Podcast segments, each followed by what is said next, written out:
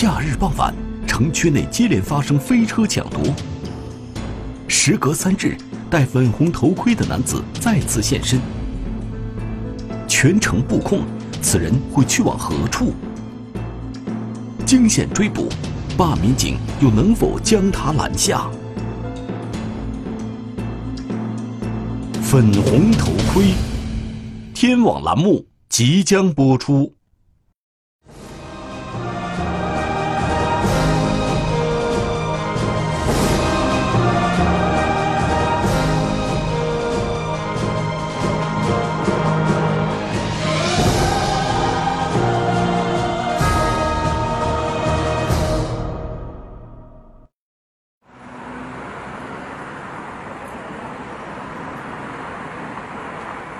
中心五家路面各单位，指挥中心五家路面各单位，请路面各单位注意发现一名男性骑白色踏板摩托车，戴粉红色头盔。该男子于十分钟前在汤武小区北门东侧公交站台处抢夺报警人一个粉红色无纺布包后往东逃逸，请路面各单位注意发现。听到请回答。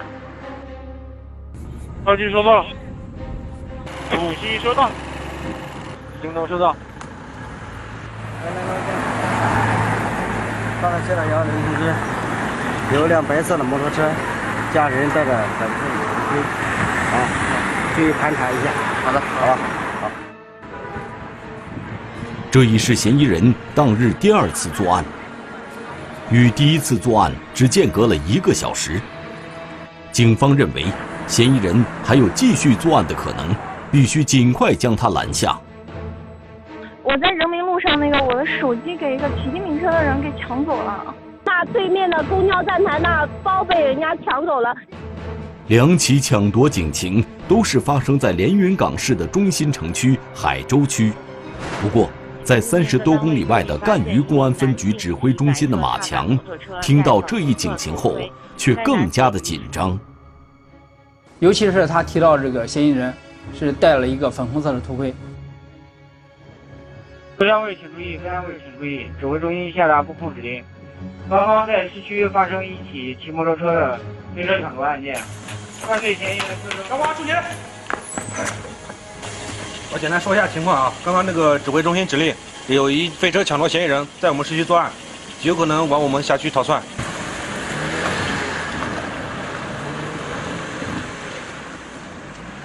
我们必须要把我们赣榆的这个城门给它筑牢。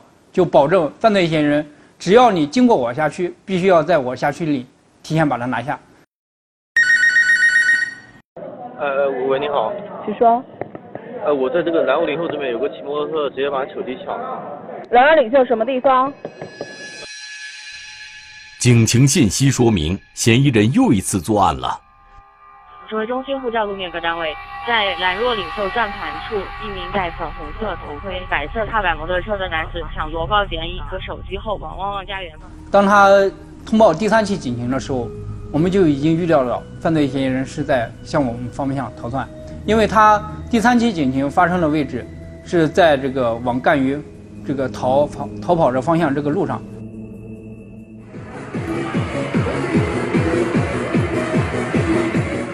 市局指挥中心通报第三起抢夺警情时，赣榆公安分局巡特警大队的民警胡雷和几名同事正在执勤，同时他也密切注意着抢夺嫌疑人的动向。那天在车上的时候，我带了五个队员，就日日常工作嘛，在那位置停着。后来指挥中心电台是从市里面先开始呼的，说这个有一个抢夺犯，头戴粉红色头盔，骑一辆摩托车。然后我们一想，这个嫌疑人体貌特征，包括作案工具，都非常相似，我们怀疑是同一个人。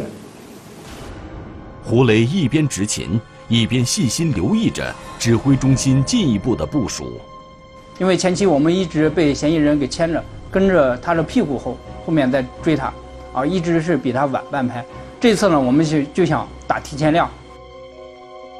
第三起抢夺警情被通报之时，马强。已经把赣榆辖区范围内的防线布置妥当，等着嫌疑人的随时到来。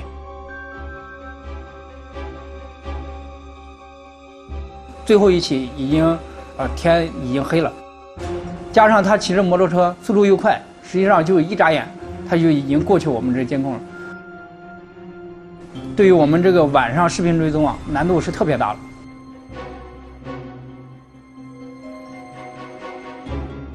能否在第一时间获取犯罪嫌疑人位置信息，对于我们指挥中心是否能够精确的调整警力部署，对这个嫌疑人进行围堵，是起着决定性作用。因为抢夺者骑着摩托车，机动性很强，单凭视频监控实时追踪，不仅跟踪难度大，而且这种方法会滞后于嫌疑人，所以这一次的围捕必须转变方法。如果我们相应的单位不能及时的获取到我们嫌疑人精准的这个信息啊，晚上那么大的车流量，而且灯光条件又不好，他是无法及时的准确的拦截到犯罪嫌疑人的。马强想到的办法是通过卡口探头，在外围构筑一道预警线，只要抢夺嫌疑人一进入赣榆辖区，就马上进行最精准的布控。嗯，我们平时这些图侦民警啊，在日常的工作当中都练就了这个火眼金睛。发现嫌疑人，这个，这就是。发现犯罪嫌疑人经过我们这个监控卡点的时候，我们当时就很激动，认为我们这一次啊一定要将这个犯罪嫌疑人给拿下。这张卡口照片的发现，为马强的精准布控提供了依据。这就是。巡特警大队，巡特警大队，犯罪嫌疑人已经经过连林高速卡口由南向北，马上快要到六里桥了，请你们做好这个抓捕准备。巡特警大队做的最多的是街面巡逻，处置突发警情。良好的机动性是他们的强项。马上快要到六里桥了，请你们做好这个抓捕准备。巡特警收到。巡特警胡雷听到指令后，马上召集队员赶往六里桥。六里桥是途经二零四国道。从南向北进入赣榆辖区的重要节点，过了六里桥，连接二零四国道的岔路就增多了，所以马强安排在这个地方设卡，才好堵截住嫌疑人。不过这里车流量很大，时间又是在夜晚，能否围捕成功也是一个问号。当时因为这个，呃，他经过这个卡口这个点位。距离我们六里桥设卡这个点位距离非常近，如果这个他们这个巡特警这个反应稍稍慢一点，那犯罪嫌疑人有可能就已经驾车逃离我们这个卡口。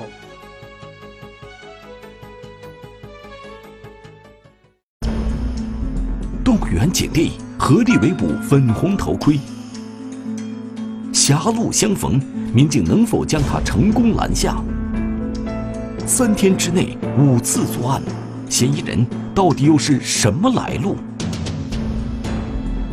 粉红头盔，天网栏目正在播出。哎，这个这个又是，这个，这个又是。五月二十五日当晚十九点五十八分。马强在卡口信息中实时的发现了嫌疑人。据估算，嫌疑人五分钟后就会到达六里桥。就是当时非常的紧张，因为上次犯罪嫌疑人从我们的眼皮底下溜了溜走了。这一次呢，我们已经提前预知了犯罪嫌疑人有可能会进入经过我们辖区，而且他确实来了。那这一次到底能不能拿下，就看我们。现场的一个设卡民警，他们到底能不能将犯罪嫌疑人给抓捕？但胡雷前往六里桥的路并不顺利。当时晚上这是在八点钟左右，那是车来车往比较多一点，而且路上行人也多。马强也在紧盯现场的动态，可是此时仍不见胡雷的身影。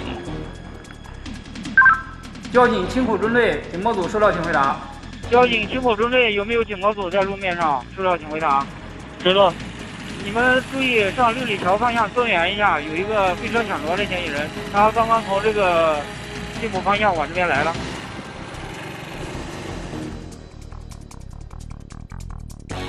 二十点零四分，胡雷和队员们终于赶到。车停那个位置是在对面红绿灯那个位置下面，他肯定说在这个位置说不会说太快的车速。此时嫌疑人还未经过，胡磊等人还有机会。遇到这种情况上海拦截的话，我们把这个阻阻车钉拿到这个路边上面，如果车过来的话，我们立立马把这个阻车钉给打开，弹出弹射出去。他骑摩托车只要车没气的话，肯定是跑不动了，就是逃不了了。往那边走，往那边去，不要去，来跟着我来。快点！到二十五号那天呢，可能说情况比较突然。啊，是的，是的。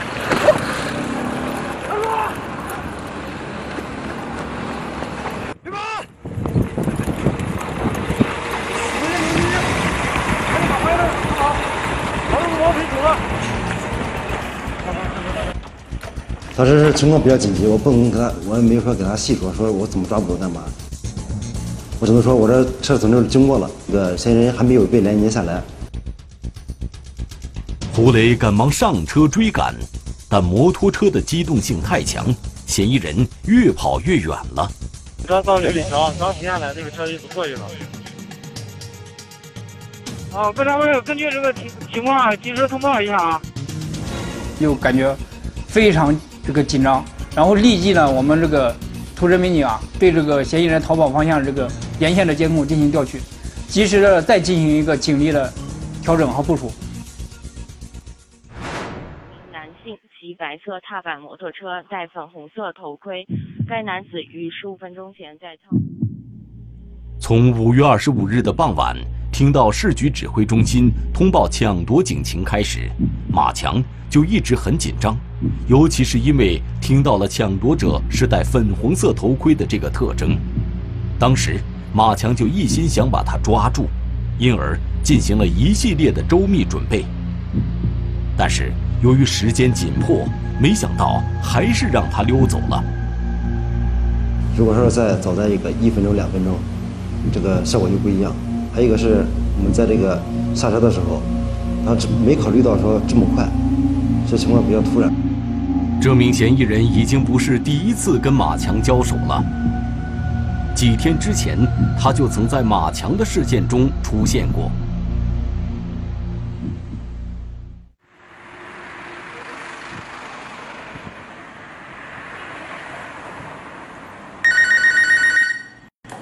哎，你好，哎，请讲。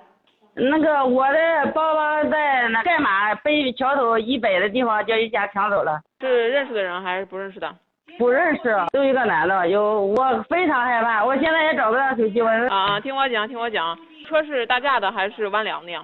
这个不太大，不太小，正形那样的吧。踏板的还是什么呀？不是踏板。前面的话是有那油箱的，还是说？时间回到三天前的二零一九年五月二十二日中午时分，连云港市赣榆区赣马镇发生了一起飞车抢夺案，马强当时同样正在值班。这个受害人啊，他由于身心比较紧张，在报警的时候，他描绘了这个犯罪嫌疑人的特征啊，跟我们实际找出来的犯罪嫌疑人特征还是不相符的。为了明确嫌疑人的特征，马强与同事一边询问受害人，一边通过视频监控回看当时的情况。受害人他反映说，嫌疑人驾驶的是一辆大架子摩托车，但实际上通过我们对受害人他的活动轨迹进行一个追踪，然后发现了这个尾随的犯罪嫌疑人，实际上明确了犯罪嫌疑人他驾驶的是一辆白色的无牌的一个踏板摩托车进行作案。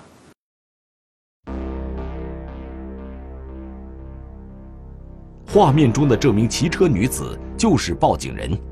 当她经过路口时，从他右侧跟过来的一名骑摩托车的男子，就是实施抢夺的嫌疑人。等到过十字路口，呃，向北在行驶大概有一百米左右的时候，然后这个嫌疑人呢就驾驶摩托车与受害人骑的电动车并行，将这个受害人电动车车篮里面的这个包给抢走，就是这样的一个作案过程。由于监控探头离事发地较远，抢夺发生瞬间的画面并不清晰。但是，通过报警人对被抢地点的描述，再结合视频监控，可以断定嫌疑人就是在前一个路口尾随报警人的那名男子。通过我们这个呃视频侦查找出来嫌疑人较为清晰的图片，我们发现犯罪嫌疑人是一名男子，然后头戴粉红色头盔。体态呢中等，驾驶的是一辆无牌的白色的踏板摩托车。嫌疑人在光天化日之下实施抢夺，这类案件近几年在当地很久都没有发生，因此民警十分重视，争分夺秒地介入侦查。可就在两个小时后，在赣榆区的另外一个乡镇墩上镇。又再次发案了。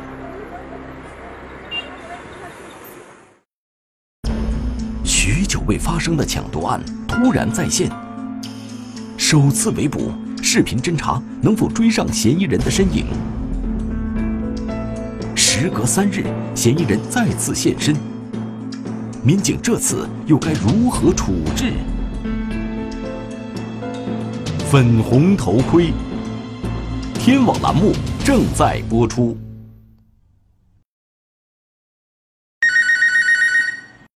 喂，你好，喂。呃，喂喂，报下警，我发被抢到了，就在朝阳广那个大桥下边。啊，包放在哪里的呀？我放在我电瓶车车篮前面了。你是骑车的吗？啊，对。啊？你在什么地方？我在那个朝阳镇，说那个朝阳我还不知道。你在朝阳哪个地方？哪个位置？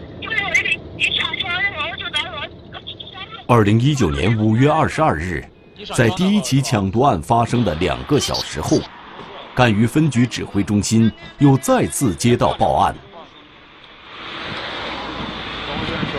我就行进这，行进这，后来后面有个男的骑摩托车，然后就把我抱抢了，就一个那种白色的那种踏板似的。什么颜色头盔？红色的，是红色的那种。我拿走了？车上不就那个有个路口嘛，往那边走了。掉头往没了。啊。呃，受害人他的这个手机啊，呃，钱包等等都是放在包里面。只要他那个包被抢之后，他这个没有手机及时报案。所以说，当他在报案的时候，犯罪嫌疑人已经驶离这个现场很远的一个地方。虽然第二起案件的现场没有监控探头，但是通过报警人的描述。嫌疑人仍是一名戴粉红色头盔、骑白色踏板摩托车的男子。那我们的图侦呢，是一直跟随在犯罪嫌疑人这个身后，一直在捕捉他的身影。每一次呢，都是比犯罪嫌疑人要晚半拍。当时是在五月二十二号那天，我们就是说开我们这个车辆带队员下去寻找。就是每个路口转，后来也是无功而返。由于是初次打交道，民警们一时摸不清嫌疑人的习性以及逃跑路线，抢夺者最终逃匿了。困难呢，主要是一是嫌疑人的这个呃面部特征不清晰，啊无法来进行一个辨认。另外呢，就是嫌疑人他驾驶的摩托车呢，又是无牌的摩托车。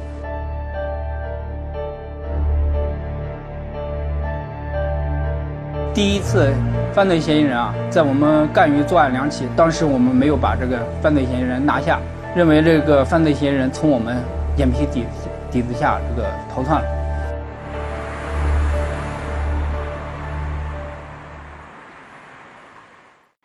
中心呼叫路面各单位，指挥中心呼叫路面各单位，请路面各单位注意发现一名男性骑白色踏板摩托车，带走。谁都没想到，五月二十五日，相似的抢夺案再次接连发生了。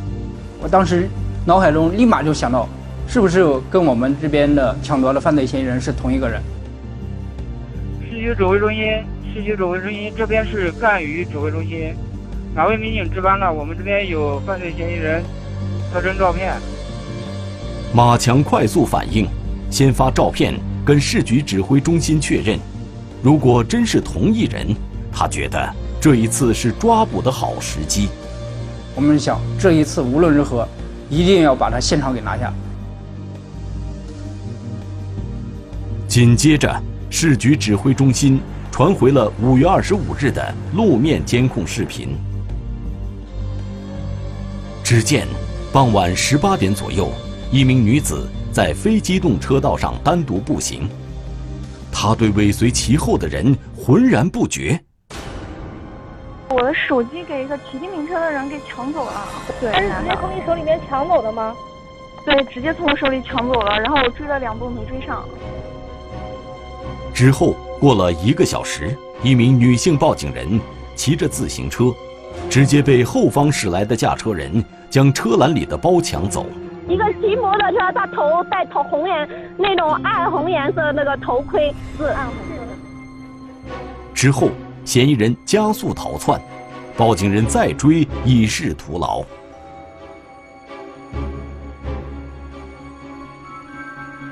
当马强看到监控画面中嫌疑人的特征时，可以肯定，他与三天前五月二十二日作案的就是同一个人。嫌疑人所驾驶的白色踏板摩托车，戴的粉红色头盔，穿的灰色上衣、蓝色牛仔裤。与三天之前是一模一样，确定无疑。各单位请注意，指挥中心下达布控指令。刚刚接报，市区发生一起飞车抢夺案件，犯罪嫌疑人特征跟我们之前在赣榆发生的嫌疑人特征相符，请蹲上，还有下口所，及沿线的各派出所注意进行路面的设卡盘查。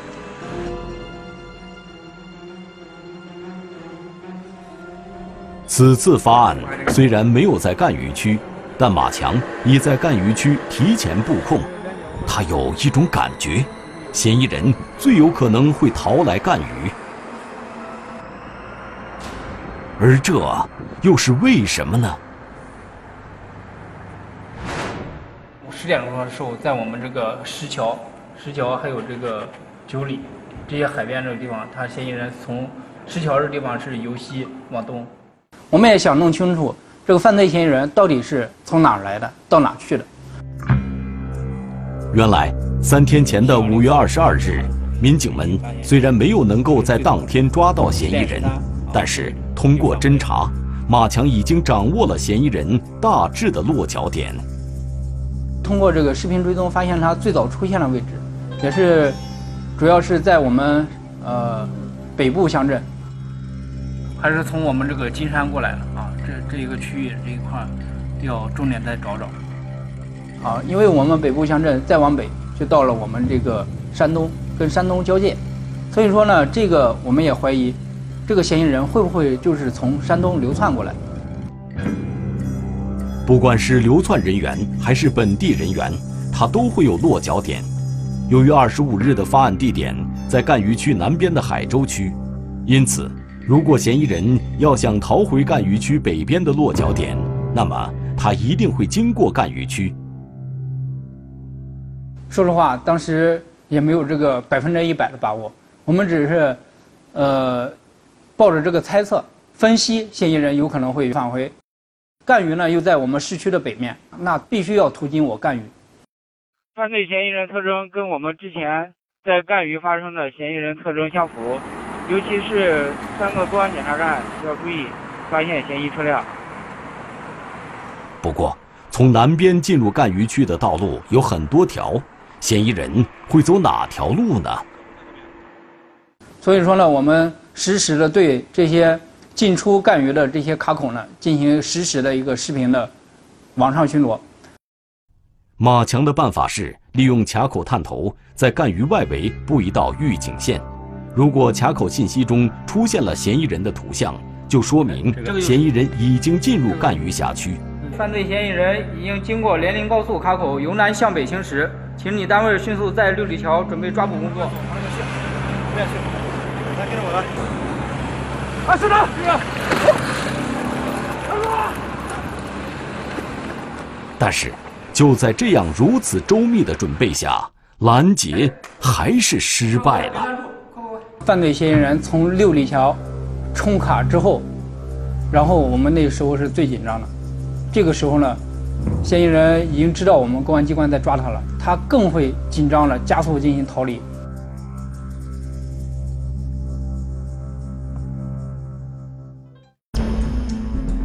紧要关头，是谁加入了追捕的队伍？油门踩到底，抢夺者一路逃窜。疾驰中的接触，上演了围捕中最惊险的一幕。一拼再拼，追捕民警能否将抢夺者成功拦下？粉红头盔，天网栏目正在播出。我的手机给一个骑电瓶车的人给抢走了，那种暗红颜色的那个头盔。在这个南五零后这边有个骑摩托车直接把手机抢了。二零一九年五月二十五日，江苏省连云港市海州区接连发生三起飞车抢夺警情，警方通过串并案件，提前推断出嫌疑人逃跑时会经过的地点，但是由于时间紧迫。前往设卡的人员还没有来得及布置，嫌疑人就出现了。此时，胡雷也赶忙上车追赶，但摩托车机动性很强，且嫌疑人已被惊动，抓捕的难度陡增。嫌疑人冲卡逃跑，当时我们的心里面就非常紧张，这次不会又会像上次一样，在我们的眼皮底下这样的消失了。在这紧要关头，一个骑摩托车的身影追了上去。这个人又是谁呢？胡雷知道他一定会来，但没想到他来的这么及时。本来让龚传新来的时候呢，我给他打电话，啊，他那里是轮休，还在休息。马上快要到六里桥了，请你们做好这个抓捕准备。马主任说完之后，就隔个几十秒，我就给他打电话了。有那个嫌疑人一从市区往着我们这赣榆方向又过来了。我打电话我说龚传新你在哪呢？他说在工作站。我说那你赶抓紧过来，这个人又出现了。你当时也没有来及换衣服，必须得逮着他，因为不出来的话你根本不太好逮他，你知道吗？然后他一出来作案，我一一听，那肯定跑不了了。这回，龚传新来得很快，他到六里桥的时候，胡磊等人正在追赶嫌疑人。当时我在警车后边，我往旁边一看，因为他逆行嘛，他骑着摩托车，我一看旁边，我一看这，这不就他吗？嫌疑人诡计多端，不知何时跑到了对向车道上。然后警车呢，当时也没看到把他把他超了，因为车太多了嘛。然后把他漏了，漏了之后，因为还有我在后边嘛。然后我当时我在后边，我就看到他了。我没关注滚传新到底有没有来，但我只知道他肯定去追了，我也看到有摩托车去追他了。龚传新加速行驶。计划到达下一个路口截住嫌疑人。因为我穿着便服嘛，他也不知道我是干嘛的。过去我就在这等他，然后他一会儿他晃晃悠悠过来了。去哪边了？走！我拦他一下，拦他一下的时候，他一下子就惊了，惊了之后他就掉头，又往往往回跑了。他就一直在那口头喊：“我没什么犯什么法，我没犯法，我没犯法。”一直喊：“我没犯法。”我说：“没犯没犯法，你跑什么？”啊，然而然后然后他就不理我了。现在到哪了？是不是？路面警力，请注意发现一辆白色踏板摩托车，犯罪嫌疑人戴一个粉红色的头盔。龚川新身上也带着对讲机，但此时他没有时间汇报，他的全部注意力都是眼前的嫌疑人。我这第一次骑摩托，因为我这个摩托车没有那么骑过，油门到底了，因为当时闯了好几个红灯，就也可以说就比胆量。龚传新也多次喊话进行喝止，但嫌疑人彻底失去了理智。他一油门一加一松，一加一松，而且跑那个 S 型，想让我在后边。撞他一下子，因为我一撞他，我的摩托车一失去平衡就肯定就倒了。嫌疑人看龚传新要追上来了，就向左侧挤，险情突然就发生了。当时他还戴着头盔，我当时也没有头盔。如果说当时如果说两两个人都摔了的话，那肯定后果绝对那就无法想象。两人互相被弹开后，所幸都没有倒地，他们的后面还有大货车，这样的接触。实在是危险至极。当时一想，不能这样，因为当时速度太快了，啊，首先保证安全，先把这个速度降下来，把它逼停。当时我就把它超了过去之后再别它，用车别，别别别，我就一别它之后我就刹车，到了到那个一个小区门口啊，我就停下了，一个急刹车停下之后，他从我侧面给我撞过来，然后两个人都都倒了，倒了之后他就一下子就开始跑嘛。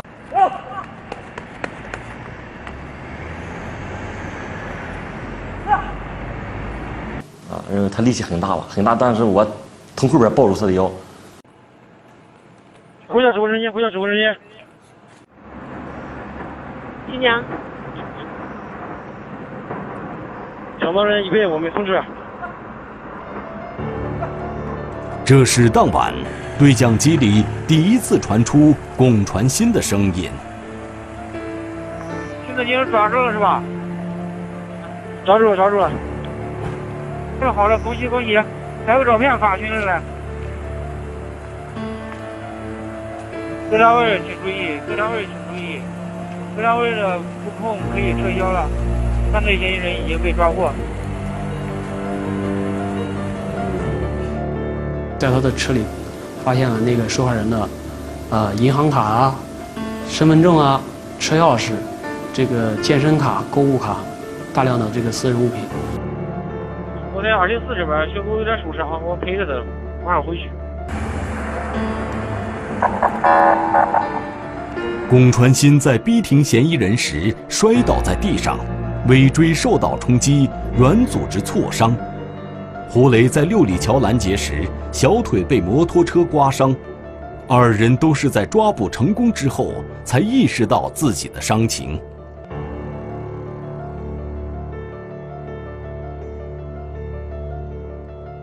这个我们巡特警的民警驾驶着自己的摩托车，在这个车流当中对这个犯罪嫌疑人进行一个追逐，啊，进行一个抓捕。当时如果稍微操作不慎，就有可能被后方的这些大货车啊给碾压，是冒着巨大的一个生命危险。他们这种舍生忘死的这种精神，我们是非常敬佩。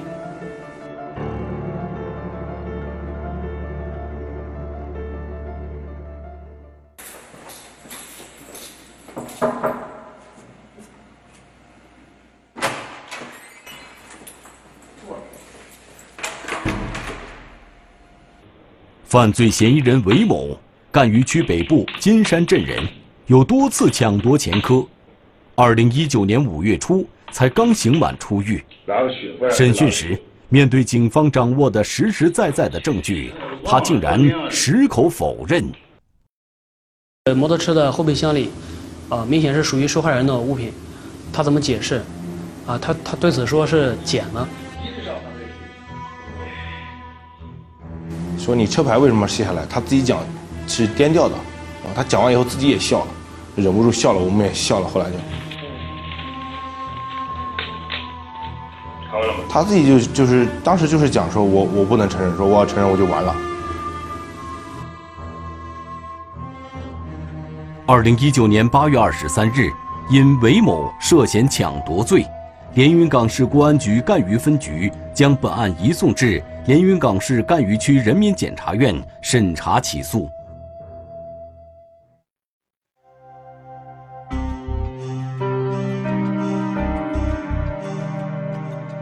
警方处置这次突发警情时，很多人肯定不会知道。单位注意，发现一名男性骑白色。警情就是命令，从接到指挥中心指令开始，民警们就支起了一张无形的网。做好这个抓捕准备。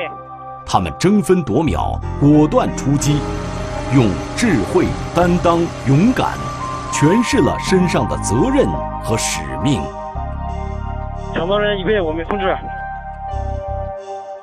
吴礼阳，男，一九七二年九月二十三日出生，身高一百七十八厘米左右，户籍地浙江省东阳市六十街道下西潭村五杠二十四号，身份证号码三三零七二四一九七二零九二三二幺三四。该男子涉嫌持枪抢劫和爆炸犯罪，请广大人民群众发现以上在逃人员线索后，积极向当地公安机关幺幺零指挥中心举报。对提供有效线索、为抓捕工作发挥关键作用的人员，公安部将给予人民币十万元奖。